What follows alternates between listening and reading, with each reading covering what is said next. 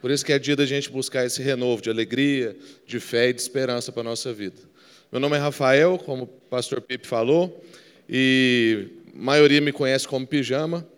Eu não explico, é, porque eu gosto de ouvir as lendas. Aprendi isso com artista, eu não sou artista não, mas tem uns amigos artistas que falam, não, não explica minha música, porque aí surgem várias versões de interpretação, cada um tem a sua. Eu falei, ah, então não vou explicar meu apelido também para os outros, que eu escuto as lendas. Né? Quando alguém chega em mim e fala, não, eu descobri, por que, que seu nome é assim e tal. Aí eu falo, me conta. Aí ele conta, fala, não, que legal, essa ainda não tinha escutado e tal. Então, é, muita gente me conhece como Pijama, mas meu nome é Rafael. Eu atuo pastoralmente na igreja Sal da Terra, em Goiânia, e sou marido da Iana e pai do Vitim. É a melhor coisa que eu já fiz na vida. Meu filho maravilhoso. Meu, meu Instagram é praticamente dele, né? Tem muita gente que fala para mim, ó, oh, o dia que você parar de postar coisa do Vitinho, eu paro de te seguir. E aí eu fico lá, então, atualizando o Vitinho para as pessoas acompanharem. Graças a Deus a gente tem amigos assim em muitos lugares. E aí as pessoas gostam de ver lá o desenvolvimento do Vitinho. Então, ele está com dois anos, é maravilhoso. Menino muito amoroso. É um pecadorzinho miserável, mas é um pecadorzinho lindo. Né? E e o dia que Jesus encontrar com ele assim numa esquina vai ser maravilhoso. E tem, eu tenho aprendido cada dia mais assim a conhecer a Deus através do meu filho, né? A gente aprende sempre. É, hoje eu acho que a gente vai fazer aqui tipo um reforço daquilo que vocês já vivem. E é interessante porque eu acho que quando a gente ouve de outra pessoa, pode ser que Deus revele para nós coisas diferentes a partir de uma ótica, às vezes uma perspectiva diferente. Mas eu percebi aqui já na liturgia do culto e no jeito que vocês conversam, que discipulado é algo forte na vida de vocês, né? E Deus tem falado muito comigo a respeito de discipulado há uns três anos já, e acaba que a gente desenvolveu um material assim que não é muito divulgado, mas a gente usa. Eu tenho um amigo de uma outra igreja bem diferente da nossa lá em Goiânia, que ele aplica mais ou menos a mesma ideia na igreja dele, eu aplico lá na minha, a gente vai trazendo as contribuições e vai percebendo que realmente o Espírito é um só, como diz Efésios 4, é um só Pai, um só Deus e Pai de todos. E aí as Escrituras também é uma só, e a gente percebe que, independente da nossa igreja ser muito diferente, a gente vai percebendo as mesmas transformações nos nossos lugares. Né? E hoje a gente vai meditar no texto de Mateus 28, que é um texto muito conhecido, um trecho muito importante, que você já deve ter ouvido vários, várias exposições nesse texto, mas creia, Deus vai trazer algo novo para você nessa manhã. É, essa mensagem não foi encomendada, viu, gente? Eu é que estava assim mesmo, orando a Deus e pedindo de Deus o que, que a gente trazia nessa manhã, e meu coração ficou incomodado a respeito desse tema. De noite a gente vai compartilhar um outro tema, então se você quiser voltar, a gente vai falar sobre uma vida para a glória de Deus à noite. E antes da gente começar, quero mostrar para vocês, eu trouxe aqui um livro, foi organizado pelo nosso amigo Pedro, lá de Goiânia, que é esse amigo que eu falei que a gente compartilha muitas coisas. E esse livro chama Igreja Sinfônica porque a gente faz uma proposta de uma caminhada como se fosse uma sinfonia. São sete amigos que escreveram, como se cada um estivesse tocando um instrumento ali atrás, depois você quiser adquirir. E a gente propõe uma caminhada para a gente ter uma igreja que mantenha a diversidade, mas tenha unidade. Porque a proposta de Deus para nós não é uniformidade, mas unanimidade. Então, naquilo que a gente é diverso, a gente aprende a ser um. Essa é a proposta de Deus para nós, é isso que a gente está trabalhando nesse livro aqui. E não são sete artigos soltos. Ele foi literalmente escrito por sete amigos. Tem participação dos outros seis no meu capítulo e assim vice-versa. Isso aqui custou vários hangouts, várias brigas com as nossas esposas. E porque hangout de madrugada e essas coisas assim que a gente fazia para chegar nesse livro, porque são amigos espalhados pelo Brasil. Um de Vitória, um de Belo Horizonte, um de São Paulo, um de Goiânia e um de Recife. E eu sei que a conta não fechou, mas é porque tem mais de um na mesma cidade, viu, gente? É, lá em Goiânia nós somos três, por exemplo. Então, assim, isso aqui é, uma, é um esforço pela unidade da igreja mesmo. E a gente fez esse esforço, inclusive, na escrita. Né? Não, não são as melhores pessoas sobre cada assunto. É uma expressão de sete amigos que estão em igrejas muito diferentes, mas que estão insistindo numa amizade há vários anos já. Amém? Então, espero que você seja abençoado. Se você quiser, tem ali um pouco. Eu consegui trazer só um pouco, porque agora paga para não trazer bagagem de mão, né? então eu trouxe só o que coube na mala. Mas tem um pouco aí, mas você encontra em qualquer livraria, tá bom? E no capítulo que eu escrevo aqui, que tem a ver com o que a gente vai falar, Eu falo sobre uma coisa que eu fui impactado, que foi um testemunho de um irmão nosso que é missionário na Europa já há 22 anos, o Flávio. E ele fez relações internacionais em Londres, antropologia também, e ele tem uns contatos na ONU, e toda vez que tem aquela reunião mundial da ONU, lá em Nova York, ele vai. E eu lembro que em 2015 ele voltou com um testemunho que me marcou muito, e foi o Espírito Santo que trouxe uma revelação no meu coração quando ele falou. Porque ele falou assim, eu perguntei como é que foi, ele falou assim, Rafa, duas coisas me marcaram. O fato de ter sempre um mais jovem com o um mais velho, então todos os representantes de cada país estavam com alguém mais novo junto. E esse mais novo tinha poder de fala, ele não estava lá só para participar. E aí ele falou assim, aí eu falei, e a segunda coisa? Ele falou, a segunda coisa é que teve, tiveram três palavras que nortearam todo o encontro. As palavras eram transição, tradução e sustentabilidade. Porque eles estavam chegando à conclusão de que, como a gente não está conseguindo mais falar na linguagem que o outro entende, nós estamos tendo um processo, uma dificuldade de tradução, onde o mais velho não tem paciência de procurar a linguagem do mais novo, e o mais novo não tem paciência de ouvir a linguagem do mais velho. Isso está comprometendo a transição. Nós estamos vivendo uma crise de liderança. Eu achava que isso era só dentro da igreja. Mas quando ele me deu esse testemunho de uma reunião mundial da ONU, eu falei, então essa é, é uma preocupação do mundo inteiro, de todos os países. E aí o fato da gente não ter tradução, não tem transição e compromete a sustentabilidade dos processos. Porque, na verdade, na verdade, a gente está vivendo uma época de tanto individualismo que todo mundo procura se viabilizar. E ninguém preocupa em sustentabilizar. Então, a pessoa está preocupada, se ele for assim, um pouco menos egoísta, ele está preocupado com o que o filho dele vai ter. Mas no neto dele no bisneto ele não está pensando. Na maioria das vezes a pessoa não está pensando nem no filho, só se for mesmo assim de carne. Mas se for, por exemplo, filho na igreja, filho espiritual, o próximo que vier se vira. Graças a Deus eu sei que nessa igreja não é assim, na minha também não. Mas tem muito lugar por aí que é assim. As pessoas não estão mais preocupadas com transição, não estão mais preocupadas em buscar de Deus capacidade de tradução em falar uma linguagem que as pessoas entendam. E isso não estou falando só do mais velho para o mais novo. Eu estou falando do cristão, por exemplo, na sociedade. Nós temos que buscar de Deus direção para a gente conseguir traduzir aquilo que a gente crê na linguagem das pessoas. Para a gente não falar, cumprimentar um colega de trabalho, chamando ele de varão, e ele não entender nada. É como um, um muro que tinha lá em São José do Rio Preto, escrito: Jesus é a resposta. Aí alguém foi lá e pichou assim, mas qual é a pergunta? Porque muitas vezes a gente fala numa linguagem que as pessoas não estão entendendo. E a gente precisa buscar de Deus, então, essa graça para a gente alcançar o coração das pessoas e o entendimento das pessoas. É, a maioria dos dicionários traduzem cultura como valores, objetivos e práticas compartilhadas que caracterizam um grupo. E eu entendo que uma igreja tem que ter uma cultura discipuladora. Para que, para que, no fim, nós sejamos conhecidos pela pelos nossos valores, objetivos e práticas compartilhados na área que a gente crê, que é fazer discípulos de Jesus. Nós só estamos aqui para isso. A gente tende a pensar que Deus está muito preocupado em terminar as coisas. Gente, se Deus estivesse querendo acabar com tudo rápido, ele já tinha acabado. Porque a gente mais atrapalha do que ajuda. A igreja não tem missão. Nós somos a própria missão de Deus. Quem está em missão é Deus. E a nossa oração tem que ser assim: Deus, como é que a gente atrapalha menos? Como é que a gente consegue fazer com que o que o Senhor tem de entendimento de sociedade seja manifestado com maior clareza? Porque a igreja é a referência de o que, que Deus pensou para uma sociedade. Então, por isso que nós somos a própria missão de Deus. Assim como o povo de Israel era a missão de Deus no Antigo Testamento, a igreja é a missão de Deus. Deus está contando uma história através da nossa vida. Ele está formando uma família. Se a gente estiver achando que Deus está preocupado com o resultado, irmãos, a gente vai virar um monte de ativista e não vai fazer a coisa na plena consciência. A gente não vai conseguir ter essa cultura discipuladora na nossa igreja.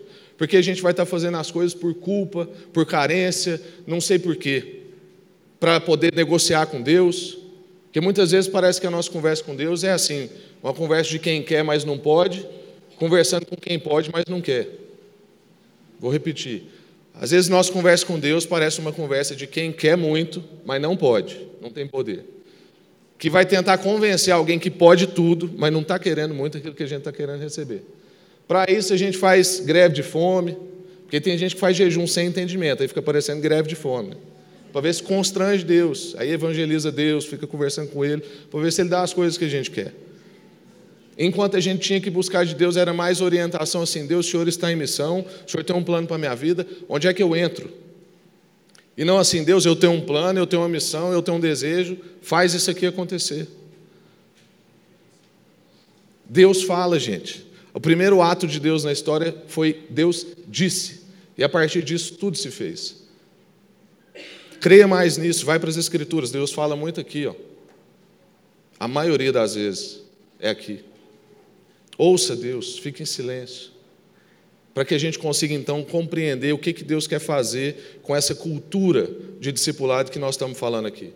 Então, irmãos, é importante a gente entender que discipulado não é adestramento, discipulado não é técnica, discipulado não é programa de igreja. A gente pode usar os programas de igreja para fazer discipulado? Pode, mas o, o discipulado não é isso.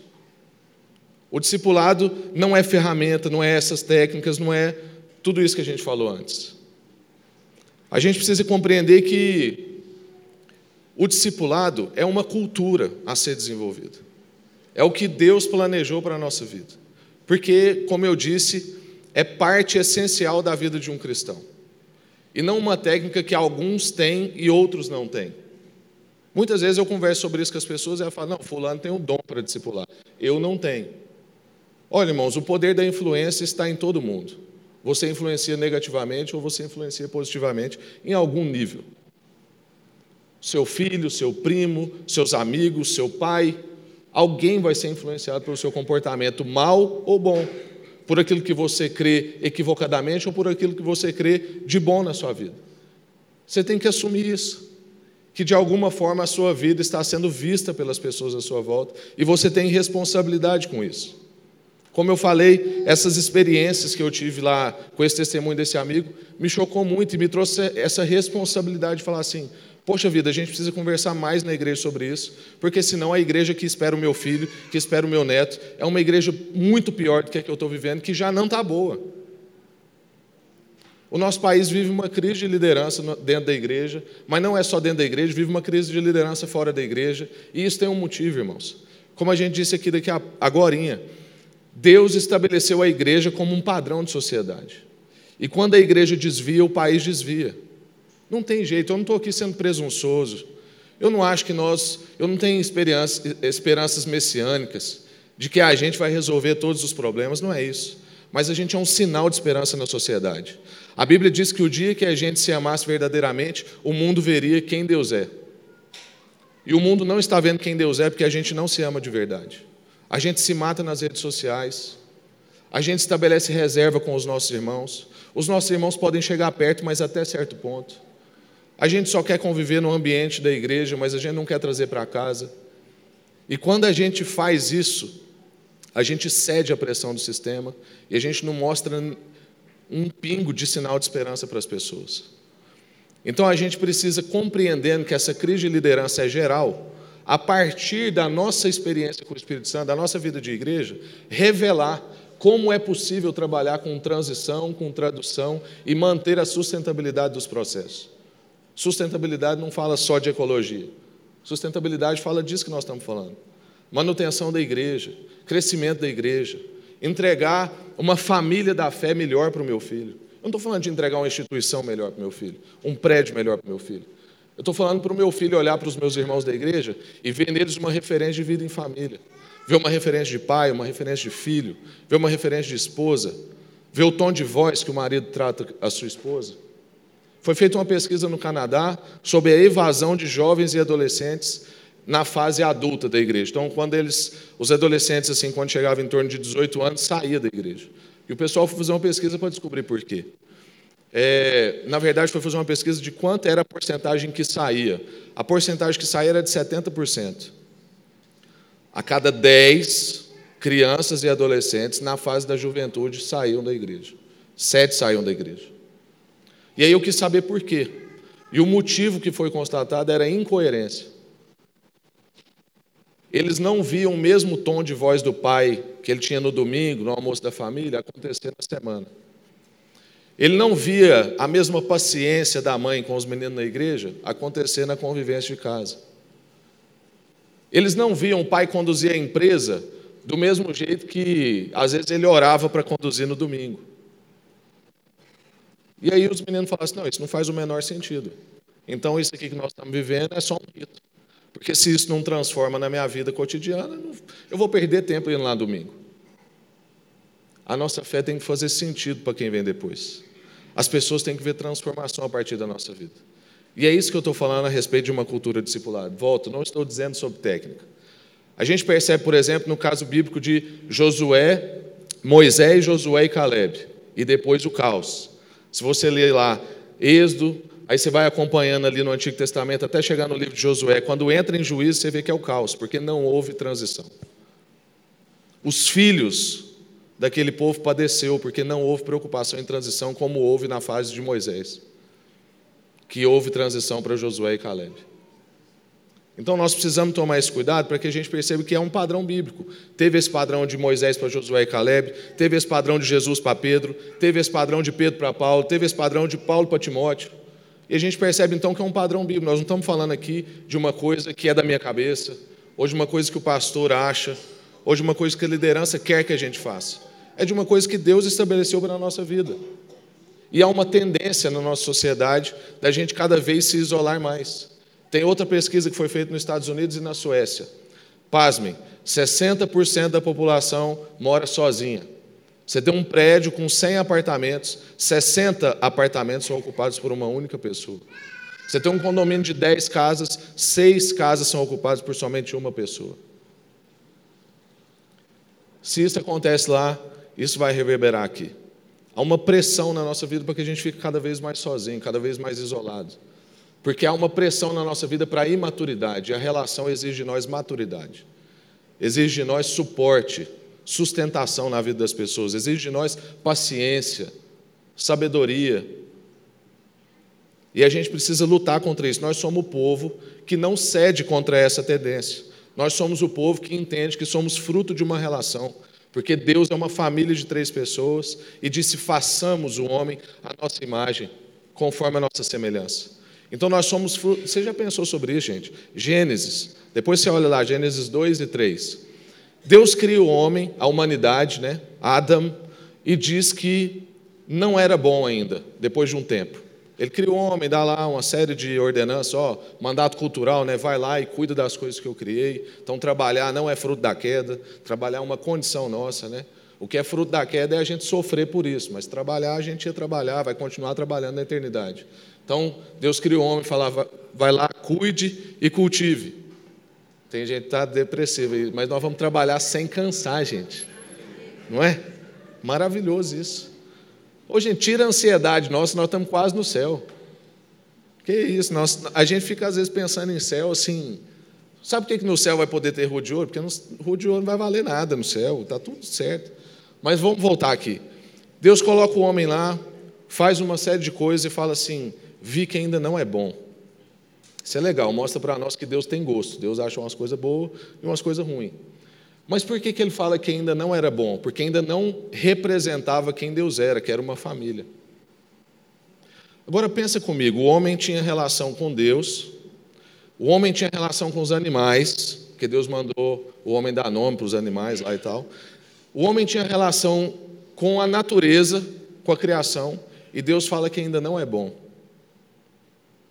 Então, irmão, se a gente fica dedicando mais tempo à nossa relação vertical, e às vezes na igreja, a pessoa quer orar com a gente, ou quer que a gente ore com ela, e a gente quase bate nela porque ela está atrapalhando o meu momento aqui com Deus, tem alguma coisa no nosso entendimento de vida de igreja e de relação com Deus que ainda não foi entendida. Porque o homem já tinha relação com o próprio Deus, e Deus fala que isso ainda não era bom, não era pleno, porque Deus estabeleceu na nossa vida a dinâmica da família. Deus não nos criou para o isolamento. Isso não é bom para a nossa vida. Nós precisamos do outro para revelar quem Deus é. A minha relação com Deus revela o poder de Deus, mas a minha relação com os meus irmãos revela a vontade de Deus. Quando eu oro a Deus e Deus faz alguma coisa, é poder. Quando eu oro com os meus irmãos e Deus revela, é vontade. E nós, que somos da família, queremos conhecer mais a vontade do que o poder. Eu quero que o meu filho queira conhecer a minha vontade para a vida dele, e não o que eu posso fazer para viabilizar a vida dele. Como é que você conversa com Deus? Na perspectiva da realização das coisas que você quer ou na perspectiva de, do conhecimento da vontade de Deus? Você quer conhecê-lo e conhecer a vontade que ele tem para a sua vida? Ou você quer somente saber o que, que ele pode fazer por você? Eu não quero essa relação com meu filho. E espero que você também não queira essa com o seu pai. Amém? Vamos para o texto, porque eu não esqueci do texto, não. Geralmente minhas introduções são longas mesmo. Mateus 28, do verso 18 ao verso 20. Eu não vou falar mais 40 minutos, tá, gente? A introdução faz parte mesmo, tal, ela é longa, mas tem esperança que nós não vamos tão longe assim, não. Mateus 28, do versículo 18 até o 20, texto conhecidíssimo. Então Jesus aproximou-se deles e disse: Foi-me dada toda a autoridade nos céus e na terra. Portanto, vão e façam discípulos de todas as nações, batizando-os em nome do Pai, do Filho e do Espírito Santo, e ensinando-os a obedecer tudo o que eu lhes ordenei. E eu estarei sempre com vocês até o fim dos tempos. Amém. Vamos orar? Senhor, muito obrigado pela Sua palavra. Ela é rica, ela é eficaz, ela é penetrante e ela, ó Deus, pode transformar a nossa vida com a ação do Espírito Santo. E é isso que a gente quer te pedir nessa manhã, Pai. A gente pede para que o Espírito Santo quebrante o nosso coração, para que essa palavra entre. A gente quer pedir para que o Espírito Santo derrube as fortalezas mentais que a gente tem na mente, ó Deus, desamarre as cadeias da mente, como o apóstolo Paulo diz, para que a gente seja transformado no entendimento. Pedimos para que o Senhor ilumine os olhos do nosso entendimento, para a gente compreender a Sua boa vontade para essa manhã, para que a gente saia daqui transformados, ó Deus, e dispostos, dispostos a trabalhar na missão do Senhor que o Senhor tem para a nossa vida, em nome de Jesus. Amém. Graças a Deus. Irmãos, esse é um texto importantíssimo na nossa vida, por isso que eu falei que, a despeito de você já ter escutado sobre ele várias vezes, é importante a gente voltar nesse texto. Esse é um texto de Jesus indo embora. É a última fala de Jesus. E eu, se eu tivesse uma última fala, eu ia procurar bem as palavras para eu ser o mais cirúrgico possível nessas palavras. Então a gente tem que prestar muita atenção no que Jesus está dizendo aqui, porque essas são as palavras finais dele. É o momento de dizer algo que vai marcar a caminhada para a frente dos discípulos. E a gente precisa entender que Deus, como eu falei, está contando uma história na Bíblia toda. A Bíblia não é um compilado de várias histórias, a Bíblia é uma história só, de como Deus está juntando a sua família, de como Deus está revelando a sua vontade para a humanidade através da sua família. E a gente precisa entender que Deus escolheu fazer isso através da família, e família se multiplica. Uma família saudável é uma família que ou gera ou adota. E, na verdade, na minha compreensão, adoção também é gestação. Eu tenho um irmão por adoção, sei muito bem o que é isso. A gente engravidou do meu irmão. A gente queria. E foi um processo de gestação e meu irmão chegou lá em casa. E hora nenhuma ele é um irmão adotado. Ele é meu irmão. Então, todo o plano de Deus para a nossa vida, inclusive Deus nos ensina muito sobre adoção quando nos adota, né, por sinal. Todo o processo de Deus na nossa vida é um processo de revelar a família. E família naturalmente se multiplica. Então é um processo natural da nossa vida a gente compreender essa cultura de discipulado, porque isso vai nos transformar, isso vai multiplicar, isso vai fazer gente grande para nós. Então a multiplicação que a gente pensa porque às vezes tem gente aqui que pode ser traumatizado com isso, e eu moro numa cidade que machuca muita gente com essa pressão de multiplicação, mas a, a multiplicação que eu estou falando aqui é numa perspectiva familiar, e não numa perspectiva corporativa. A gente não faz discípulo em série, a gente não sai pescando discípulo com rede, a gente pesca é com vara. Então a gente faz um trabalho mais íntimo com as pessoas. Então nós não estamos aqui falando que tem que sair daqui, ganhar Belo Horizonte para Jesus, seria maravilhoso, mas não tem essa pretensão. Se você conseguir conversar com seu amigo de trabalho, se você conseguir conversar com seu parente mais próximo, se você conseguir influenciar um amigo que está perto, está maravilhoso. É disso que nós estamos falando aqui. É numa perspectiva familiar, de intimidade, que reparte a mesa. Então a gente não está aqui, gente, na igreja, domingo após domingo, sábado após sábado, nos cursos que vocês têm aqui segunda e terça, para se sentir bem. É fácil sentir bem com um louvor abençoado desse o irmão tocando um baixo bem tocado desse, o irmão cantando bem. É maravilhoso, eu vou me sentir bem mesmo. Tendo um ambiente como esse que vocês têm aqui, uma recepção dessa, um estacionamento maravilhoso. É bom, é fácil se sentir bem, mas a gente não está aqui para isso. A gente está aqui para revelar uma vontade, para fazer parte da família de Deus. Então a pergunta que a gente tem que fazer é: tem dado fruto? Eu sei que essa igreja tem dado fruto. Então a minha, a minha, a minha palavra aqui não é para que a gente faça algo totalmente diferente. Talvez a minha palavra aqui nessa manhã é para renovar vocês na disposição daquilo que vocês já estão fazendo para lembrar vocês que aquilo que vocês estão fazendo é importante e não deve ser parado de fazer. Eu não tenho a pretensão de achar que eu vou chegar aqui e falar algo totalmente novo, ou então trazer uma revelação que vocês ainda não tiveram.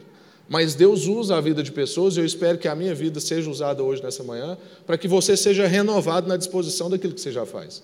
Porque eu sei que essa igreja aqui tem abençoado muita gente e abençoado a cidade. Mas sempre que vocês avaliarem, estamos sendo uma igreja eficaz, perguntem-se: quais são os nossos frutos? A angústia que tem que estar no nosso coração, irmãos, como igreja, é a angústia de Paulo aos Gálatas. Eu não vou parar enquanto eu não ver Cristo sendo formado na vida de vocês. A grande pergunta se a nossa igreja está indo bem é: eu estou vendo Cristo sendo formado na vida dos meus irmãos? Se eu estou vendo Cristo sendo formado na vida dos meus irmãos, está ótimo. A grande pergunta que a gente tem que se fazer é: queremos mais cristãos ou queremos cristãos maiores? Eu não acho que a gente tem que fazer uma escolha como se mais cristãos fossem ruim, porque mais cristãos é maravilhoso. Mas eu não creio que mais cristãos trazem mais cristãos. Eu creio que cristãos maiores trazem mais cristãos. E muitas vezes a gente está querendo mais cristãos e não fazendo cristãos maiores. E por isso que a nossa igreja está imatura. Por isso que a gente se reúne atrás da bênção e não atrás da vontade. Por isso que a gente fica naquela conversa que eu falei com Deus, tentando evangelizar Deus. Porque a gente não produz pessoas que queiram conhecer a vontade de Deus, mas a gente tem feito pessoas que querem seus desejos e necessidades resolvidas. E isso é coisa de criança. Não tem problema uma fase da nossa vida da fé a gente querer as nossas necessidades respondidas. Mas conforme a gente vai caminhando com Jesus, a gente tem que querer outras coisas. Eu não espero que o meu filho, quando ele tiver 18, 19 anos, ele estiver trabalhando, que eu espero que ele trabalhe cedo, o dia que eu vou ficar mais feliz é quando nós chegar no almoço de domingo e meu filho me ligar e falar assim: pai, quer que leve alguma coisa? Ou então ele já chegar lá e falar assim: pai, hoje eu trouxe o sorvete. Porque é sinal que ele entendeu que ele tem responsabilidade com a família. E que as coisas não brotam da mesa como a gente acha que brota quando é criança. Isso é alguém que está tendo maturidade e entendimento de buscar o discernimento da família. O que, que esse texto aqui vai ensinar para nós, então, irmãos? Eu não sei se você já pensou sobre isso, porque esse texto é muito usado por ministérios de missões. E nenhum problema, nada contra. Porque a gente usa esse texto e enfoca no id. Oh, Jesus está mandando a gente ir. Mas esse texto aqui é um texto que fala sobre discípulos. E não é, não é difícil eu convencer vocês. Olha para o texto. Primeiro, Jesus está falando com quem? Com os discípulos. Para eles irem e fazer o quê? Discípulos. Batizar quem? Os discípulos que estão fazendo. E ensinar quem? Então, esse é um texto que fala sobre discípulos e discipulado. E aí a gente vai fazer esses discípulos de algumas formas, que é o que Jesus está ensinando para nós. A gente faz discípulo no caminho, que é indo, a gente faz discípulo batizando e a gente faz discípulo ensinando. Mas esse texto é um texto que fala sobre discipulado. E a gente precisa então compreender, como sendo últimas palavras de Jesus, como algo crucial na nossa vida de fé. E se a gente estiver fora disso, a gente está fora da vontade de Deus. Porque aqui não é uma opção. Jesus não virou para eles e falou assim: ó, se der, vocês vão fazendo uns discípulos aí pelo caminho. Quando for possível, faz um discípulo por aí. Mas ele dá uma ordem. Ele fala assim: ó, gente, é o seguinte, meu ministério aqui acabou. Mas a missão de vocês agora é façam discípulos. Pronto. Qual é a garantia de que a gente vai dar conta de fazer o que Jesus disse para a gente fazer? Eu estarei com vocês até o fim dos tempos. Todo dia que você faz discípulo, todo dia que você conversa com alguém, abre as escrituras, passa a sua experiência de caminhada com Jesus, Ele está com você. E é por isso que você dá conta. E um outro motivo pelo qual você dá conta e eu dou conta é porque toda a autoridade foi dada para Ele nos céus e na terra, e portanto a ordem está dada. Então a ordem está dada numa perspectiva de que toda a autoridade se reunia em quem estava dando a ordem. Nós estamos debaixo dessa autoridade. E não só debaixo dessa autoridade, como acompanhado por Jesus todos os dias até o fim dos tempos. Então, nessa manhã, qualquer um que se ache incompetente para essa tarefa que nós estamos conversando, que você seja renovado no entendimento das Escrituras, de que Jesus disse que estaria com você, te capacitando até os últimos dias da sua vida. E é por isso que você vai dar conta de fazer isso aqui. A palavra discípulo aparece nas Escrituras 269 vezes. A palavra cristão só três vezes. E cristão para nós é bem mais confortável de falar, porque discípulo imita comportamento. Se você for estudar o que, que era um discípulo nas Escrituras, o discípulo era aquele que imitava o seu discipulador. E se a gente é discípulo de Jesus, imitar Jesus é bem difícil. Por isso que é mais confortável para mim falar que eu sou crente, que eu sou cristão, que eu sou batista, que eu sou presbiteriano. Bem mais canseira do que falar assim, eu sou um discípulo, ou então eu sou um imitador.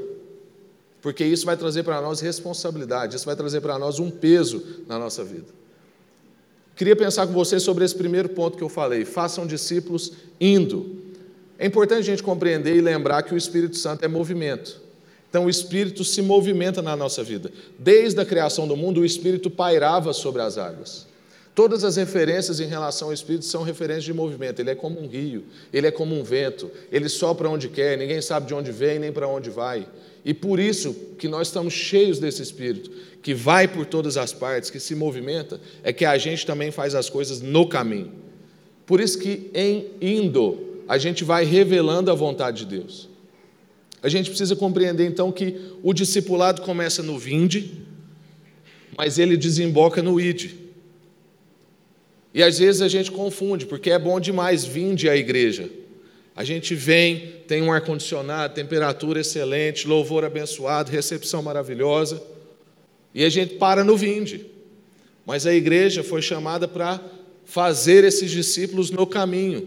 Por isso que exige de nós movimento, por isso que tem que os meninos ir para o acampamento, por isso que tem que ajudar na arrecadação de alimento, por isso que tem que ir lá trabalhar com jiu-jitsu, trabalhar com os projetos sociais, porque a igreja é no caminho, é no movimento, e o Espírito se manifesta nessa movimentação. É isso que Deus tem para a nossa vida. Então a bênção não fica na pessoa porque a bênção é do movimento do Espírito Santo. Por isso que nós somos esses que chegam aqui na igreja de sacolas e voltamos sem sacolas. Porque a bênção não fica com a gente. A gente vem aqui, encho no primeiro dia da minha semana para soprar durante a semana. O que, que Jesus falou? Deixo-vos o meu espírito. E a palavra diz que ele expirou. E quando a gente pensa em cheivos do Espírito Santo, é a, é a mesma lógica. Quando a gente pensa em cheivos do Espírito Santo, a gente logo pensa em. Se você acha que isso é encher do Espírito Santo, irmãos, tenta aí puxar o máximo de ar que você pode. Vai puxando, vai puxando, vai puxando. Agora segura por cinco minutos. Você morre por isso que na nossa vida tem que ter essa movimentação. Por isso na nossa vida tem que ter fluxo de carismas no nosso meio, dinâmica de dons. Por isso que na nossa vida de igreja não pode parar, porque senão a gente morre. É puxar muito ar e não soltar. Por isso que a gente anda na semana e as pessoas vão arrancando de nós virtude. E a gente vem no domingo e recebe virtude. E na semana dá virtude, domingo recebe virtude, na semana dá virtude. Essa é a dinâmica que Deus tem para nós. Não precisa ser só no domingo. Você pode trabalhar isso no seu pequeno grupo, você pode trabalhar isso na sua vida devocional regular, você pode trabalhar isso na, no Instituto Bíblico. Mas é importante você entender que Deus estabeleceu para nós essa dinâmica do fluxo.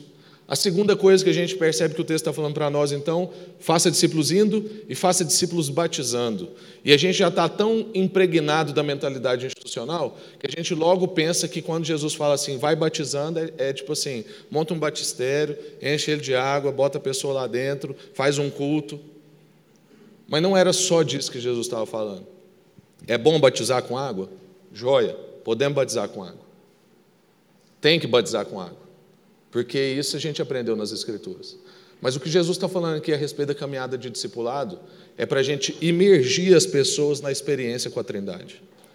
Quando Jesus fala assim, façam discípulos batizando-os em nome do Pai, do Filho e do Espírito Santo, É dê uma experiência para as pessoas que estão caminhando com você de relação com o Pai, com o Filho e com o Espírito Santo. Mergulhe as pessoas numa experiência com a, com a Trindade. Ensine as pessoas a ter um relacionamento com o Pai. Como é que se relaciona com o Pai? Eu não sei como é que é a sua relação com o seu Pai, mas nós temos um Pai que é a referência. Nós temos um Pai acolhedor, cuidador, abençoador de todos. Essa é a relação correta com o nosso Pai. Que a despeito da nossa relação com um Pai terreno, a gente sabe que nós temos uma referência suprema de paternidade. A nossa vida deve ser olhar para o Pai e querer ser pai como Ele, olhar para o Filho e querer ser um filho como Jesus foi. Essa é a nossa vida na caminhada da fé, promover para as pessoas que estão conosco experiências de relacionamento com o Pai, experiências de relacionamento com o Filho, redentor, reconciliador da vida delas, e experiência de relação com o Espírito Santo. Você já pensou sobre isso? Você está conversando com uma pessoa órfã e você dá uma excelente notícia para ela, que ela não é órfã como ela está pensando.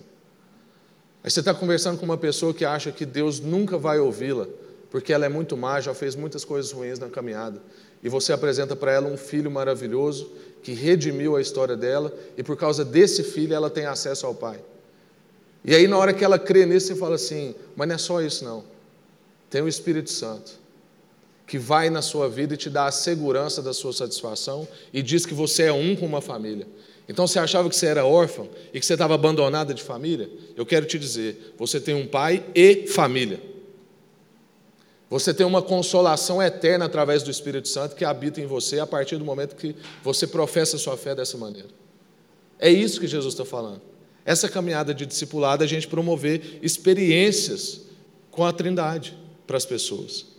Irmão, se a gente se a gente omite nessa relação dessa cultura discipuladora que a gente está falando, se a gente se omite em relação a esse discipulado que Deus escolheu para nós, é falta de amor. Porque é muito egoísmo da nossa parte ter conhecido tudo isso que nós estamos falando aqui: um pai maravilhoso, um filho que me reconcilia e um espírito que me consola eternamente e testifica que nós somos um povo, uma família. É muito egoísmo eu viver isso, eu desfrutar disso e eu não querer isso para a vida dos meus amigos. Eu não querer isso para a vida dos meus familiares que ainda não tiveram encontro com Jesus. Não se empenhar numa cultura discipuladora é falta de amor. Infelizmente. Nós precisamos nos arrepender do pecado e pedir para Deus: Deus, renova meu coração e minha disposição para que eu não tenha preguiça, para que eu busque no Senhor ousadia, para que eu encontre no Senhor as ferramentas, formas de falar, formas de revelar, para que as pessoas não padeçam do que eu já padeci um dia. Desse encontro maravilhoso com o Senhor, da vida em família como comunidade que a gente tem. E a terceira coisa que a gente percebe nesse texto, que é façam discípulos ensinando. Então a gente faz discípulos no caminho, com movimento, por isso que a gente não fica parado aqui no domingo. Aí a gente faz discípulos dando experiências para as pessoas com a Trindade, e a gente também faz discípulos ensinando. E aqui é ensinando a obedecer tudo que eu lhes ordenei. E ensinar, irmãos, requer tempo, requer paciência, requer persistência, perseverança e investimento. Isso aqui vai matar nós, mas a gente vai morrer no legítimo cumprimento do dever. É isso que Deus tem para a nossa vida. Investir na vida das pessoas, ter persistência com aqueles que parece que não estão emitindo resposta, gastar tempo com pessoas que a gente acha que não merecem o nosso tempo, para que um dia elas sejam constrangidas quando elas entenderem que quando elas não mereciam tempo, a gente dedicou tempo na vida delas. Muitas vezes a gente entende que foi alcançado por uma graça, mas a gente não dedica dessa graça na vida das pessoas. Você vai conversar com alguém e a pessoa fala assim: não, mas Fulano é difícil demais. Eu falo: ah, e você é facinho. A obra que Deus fez na sua vida, de boa. Fulano ali é que é canseira. Poxa vida, irmãos, a gente fica igual o, o administrador infiel da parábola. Deus foi lá, abonou a nossa dívida e a gente está cobrando a dívida dos outros que tenhamos mais paciência, que dediquemos mais tempo, que gastemos mais investimento na vida das pessoas. É isso que Deus tem para nós. E é interessante porque Jesus fala para a gente ensinar, e não ensinar qualquer coisa, é ensinar a obedecer. E ensinar a obediência hoje em dia é bem complicado. Porque a gente está vivendo dias onde tudo é relativo. Então, obediência para um é uma coisa, obediência para outra é outra coisa. E é um desafio a gente falar em relação a verdade, verdades absolutas hoje. Mas nós temos esse encargo. Há verdades estabelecidas. Há processos de obediência bem estabelecidos. Qualquer pessoa que tem contato com as Escrituras sabe do que eu estou falando. As Escrituras é o livro dos pactos, e pactos são imutáveis. Mas, infelizmente, na nossa sociedade, pactos foram trocados por contratos. E contrato pode ser quebrado. Por isso que a gente não está revelando como a gente deveria revelar. Porque os índices de dentro são iguais aos índices de fora. E isso não revela virtude. A gente precisa lembrar que nós somos filhos de pactos, de aliança e não de contratos. Graças a Deus, porque senão Deus podia rasgar um contrato com a nossa vida. Nós somos o povo que entendeu isso ensinar então as pessoas a obedecer a esses pactos, a serem coerentes com esses pactos e a assumir valores e compromissos em lugares de as pessoas ficarem convivendo com eu quero, eu posso, ou eu quero ou eu não quero, eu tenho vontade ou não tenho vontade, eu sinto ou eu não sinto. Poxa vida, irmãos, eu moro numa cidade que tem o maior índice de suicídio jovem do Brasil. Esse índice de suicídio jovem está na classe média alta e classe alta. Para provar para a gente que ter dinheiro não resolve os nossos problemas. Não traz mais esperança.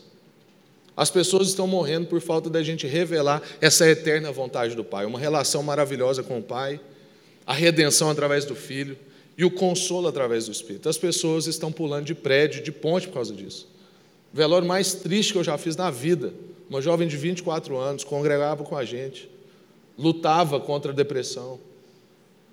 Pulou de uma ponte perto da minha casa. Eu tenho que passar lá todo dia. E a gente fica assim: o que mais de esperança a gente podia ter revelado? O que mais que a gente pode fazer? Porque o mundo está sofrendo por falta da revelação dos filhos de Deus. Romanos diz isso. Todo mundo está sofrendo como quem geme à espera da revelação dos filhos de Deus. E nós estamos aqui, a gente precisa despertar para isso, entrar nessa cultura discipuladora.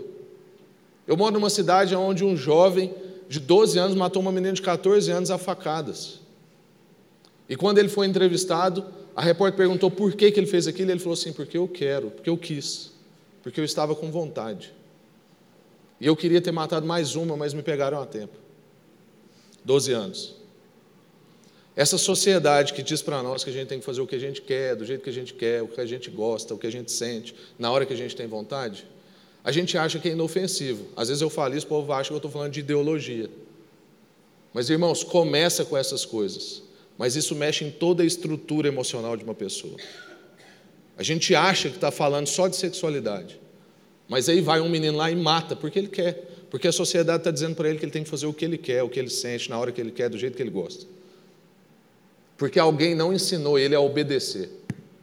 E Jesus está trazendo a gente para ensinar a obedecer, inclusive tudo que ele ordenou. É isso que é a nossa tarefa. Então, irmãos, para a gente caminhar para o encerramento aqui, para a conclusão.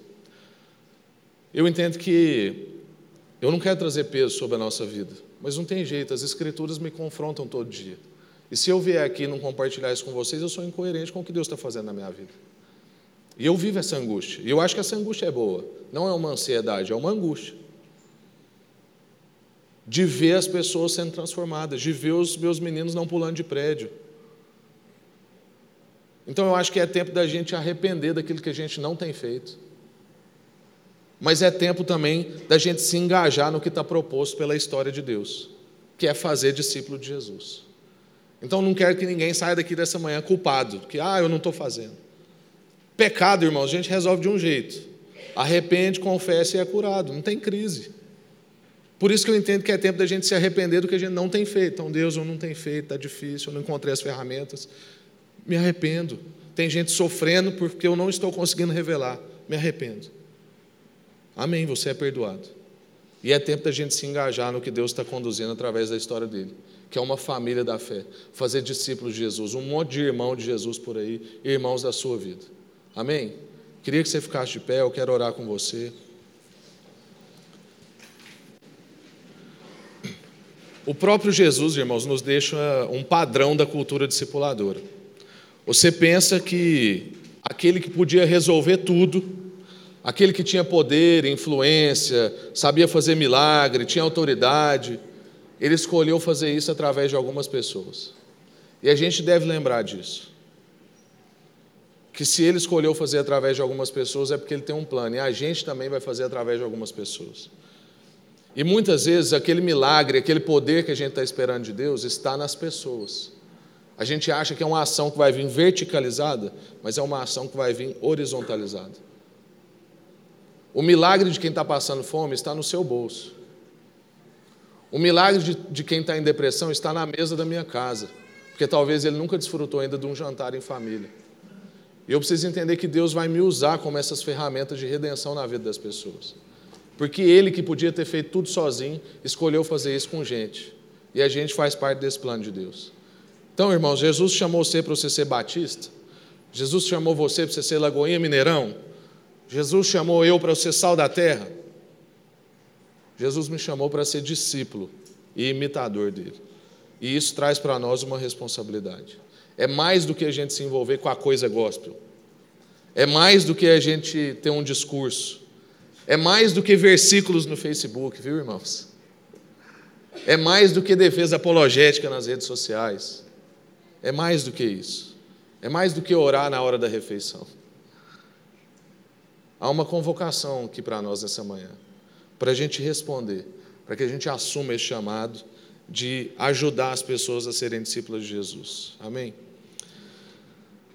Se você quer responder esse chamado, eu queria que você orasse comigo, assim, porque eu também tenho buscado isso. Eu quero responder esse chamado. Senhor, nós nos apresentamos diante do Senhor e queremos responder ao que o Senhor tem para a nossa vida. Poxa vida, se Jesus deixou isso como o último discurso, tão certeiro, tão objetivo, como uma ordem, a gente quer dar atenção a isso, ó Deus. Mas, ó Deus, a nossa carne luta contra o nosso espírito.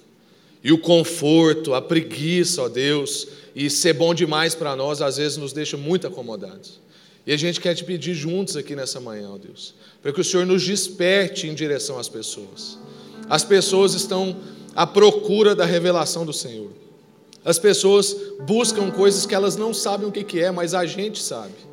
Usa a nossa vida, ó Deus, em todas as esferas da sociedade. Usa a nossa vida no nosso trabalho, usa a nossa vida na indústria, na empresa, ó Deus, no escritório, usa a nossa vida na escola, na universidade. A gente quer revelar o seu amor para as pessoas. Tem misericórdia da nossa vida e tem misericórdia da vida das pessoas que relacionam com a gente e que às vezes não estão usufruindo, ó Deus, do que o Senhor nos deu. Capacita-nos a ofertar aquilo que o Senhor tem nos dado, na medida que o Senhor tem nos dado. A Sua palavra diz que aquele que recebeu, dê conforme recebeu. Então, ó Deus, nessa manhã a gente não está pedindo aqui para as pessoas fazerem além do que elas dão conta.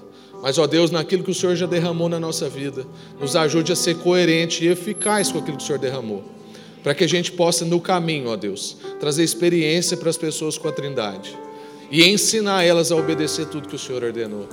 Em nome de Jesus. Amém. Amém. Graças a Deus. Obrigado, irmãos.